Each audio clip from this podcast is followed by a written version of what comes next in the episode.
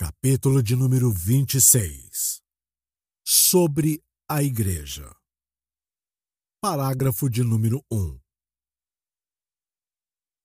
A Igreja Católica ou Universal, que, em relação à obra interior do Espírito e à verdade da graça, pode ser chamada invisível, consiste de todo o número dos eleitos, que foram, são ou serão reunidos em um só corpo, sob Cristo, a cabeça da mesma.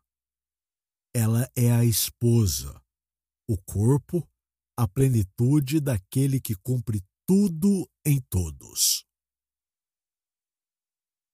Parágrafo de número 2 todas as pessoas, em todo o mundo, que professam a fé do Evangelho e obediência a Deus por meio de Cristo, de acordo com isso, não arruinando a sua própria profissão por quaisquer erros de subversão do fundamento ou impureza de conversação. São e podem ser chamadas de santos visíveis. E dos tais, todas as congregações particulares devem ser constituídas. Parágrafo de número 3. As igrejas mais puras debaixo do céu estão sujeitas à mistura e ao erro, e algumas tanto se degeneraram a ponto de tornarem-se não mais igrejas de Cristo, mas sinagogas de Satanás. No entanto, Cristo sempre teve e sempre terá um reino neste mundo, até o fim deste, para aqueles que creem nele e fazem profissão de seu nome. Parágrafo de número 4. O Senhor Jesus Cristo é a cabeça da igreja em quem, pela designação do Pai, todo o poder de chamado, instituição, ordenação e governo da Igreja está investido de uma forma suprema e soberana. Nenhum Papa de Roma pode, em sentido algum, ser a cabeça desta. Antes é aquele anticristo, o homem do pecado e filho da perdição que se exalta na igreja contra Cristo e contra tudo o que se chama Deus, a quem o Senhor destruirá com o esplendor de sua vinda. Suprimimos esta parte da confissão, pois cremos que quando a Escritura fala sobre a figura do anticristo escatológico, o homem do pecado e filho da perdição. Ela está se referindo a uma pessoa individual que surgirá no final dos tempos. Segunda aos Tessalonicenses, capítulo 2, do verso 2 ao 9, e não especificamente ao título de Papa. Embora tanto o Papa que está aí agora como os que vieram antes dele tenham sido anticristos, isto é, inimigos do Cristo de Deus e da verdade que ele testemunhou. Primeira Epístola de João, capítulo 2, verso 18. Conferir a segunda Epístola de João, capítulo 1, verso 7. Os editores.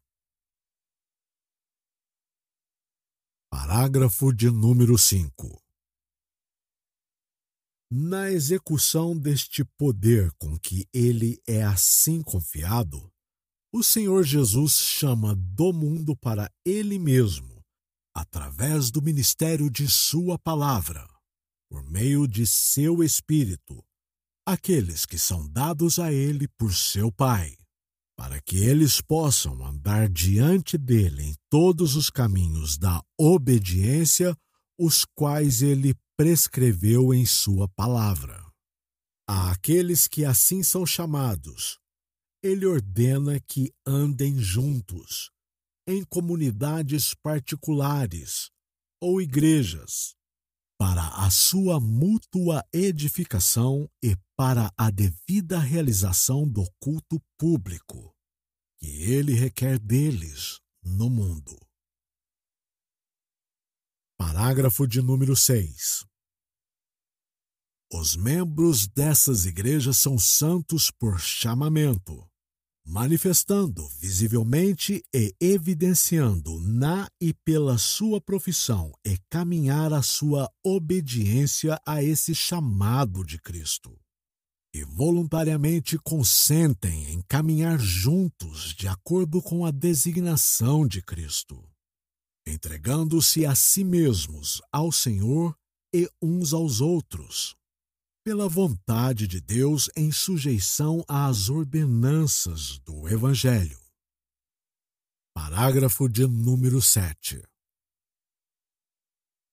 Para cada uma dessas igrejas assim reunidas, de acordo com sua mente declarada em Sua palavra, Ele tem dado todo aquele poder e autoridade que é em toda forma necessário para a sua realização naquela ordem no culto e disciplina que ele instituiu para que eles observem, com ordens e regras para o devido e correto exercício e execução desse poder. Parágrafo de número 8. Uma igreja local reunida e completamente organizada de acordo com a mente de Cristo, consiste em oficiais e membros. E os oficiais designados por Cristo a serem escolhidos e consagrados pela Igreja, assim chamada e congregada, são os anciãos ou bispos e os diáconos para a peculiar administração das ordenanças e execução de poder ou dever que ele confiou a eles, ou para o que os chamou, o que deve ser continuado até o fim do mundo. Parágrafo de número 9. O caminho apontado por Cristo para o chamamento de qualquer pessoa, capacitada e dotada pelo Espírito Santo, para o ofício de bispo ou ancião em uma igreja, é que ele seja escolhido para isso pelo sufrágio comum da própria Igreja e solenemente separado por jejum e oração, com a imposição das mãos do presbitério da Igreja, se houver algum nela anteriormente constituído, e de um diácono que ele seja escolhido por semelhante sufrágio e separado por meio de oração e semelhante imposição de mãos. Parágrafo de número 10. O trabalho dos pastores é atender constantemente ao serviço de Cristo em suas igrejas, no ministério da palavra e oração, com assistência às suas almas, como quem deve prestar contas a Ele. Cabe às igrejas a quem eles ministram não somente conceder-lhes o devido respeito, mas também comunicá-los em todas as suas boas coisas, de acordo com sua capacidade, de modo que eles possam ter um suprimento confortável, sem serem enredados em assuntos seculares e também sejam capazes de exercer hospitalidade para com os outros. E isto é exigido pela lei da natureza e por ordem expressa de nosso Senhor Jesus, que para isso ordenou que os que pregam o Evangelho vivam do Evangelho. Parágrafo de número 11. Apesar de ser a incumbência dos bispos ou pastores das igrejas serem diligentes em pregar a palavra, em virtude de seu ofício, ainda assim, o trabalho de pregar a palavra não é tão exclusivamente limitado a eles. Mas aqueles outros também dotados e capacitados pelo Espírito Santo para isso e aprovados e chamados pela Igreja, podem e devem realizá-lo. Parágrafo de número 12. Como todos os crentes são obrigados a unirem-se às igrejas locais, quando e onde eles tiverem a oportunidade de assim fazê-lo.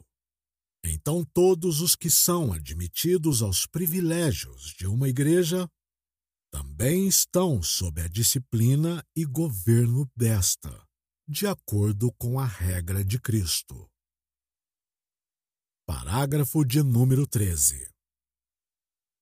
Nenhum membro deve perturbar qualquer ordem ou abster-se das assembleias da Igreja, ou administração de qualquer das ordenanças, por causa de qualquer ofensa recebida por ele.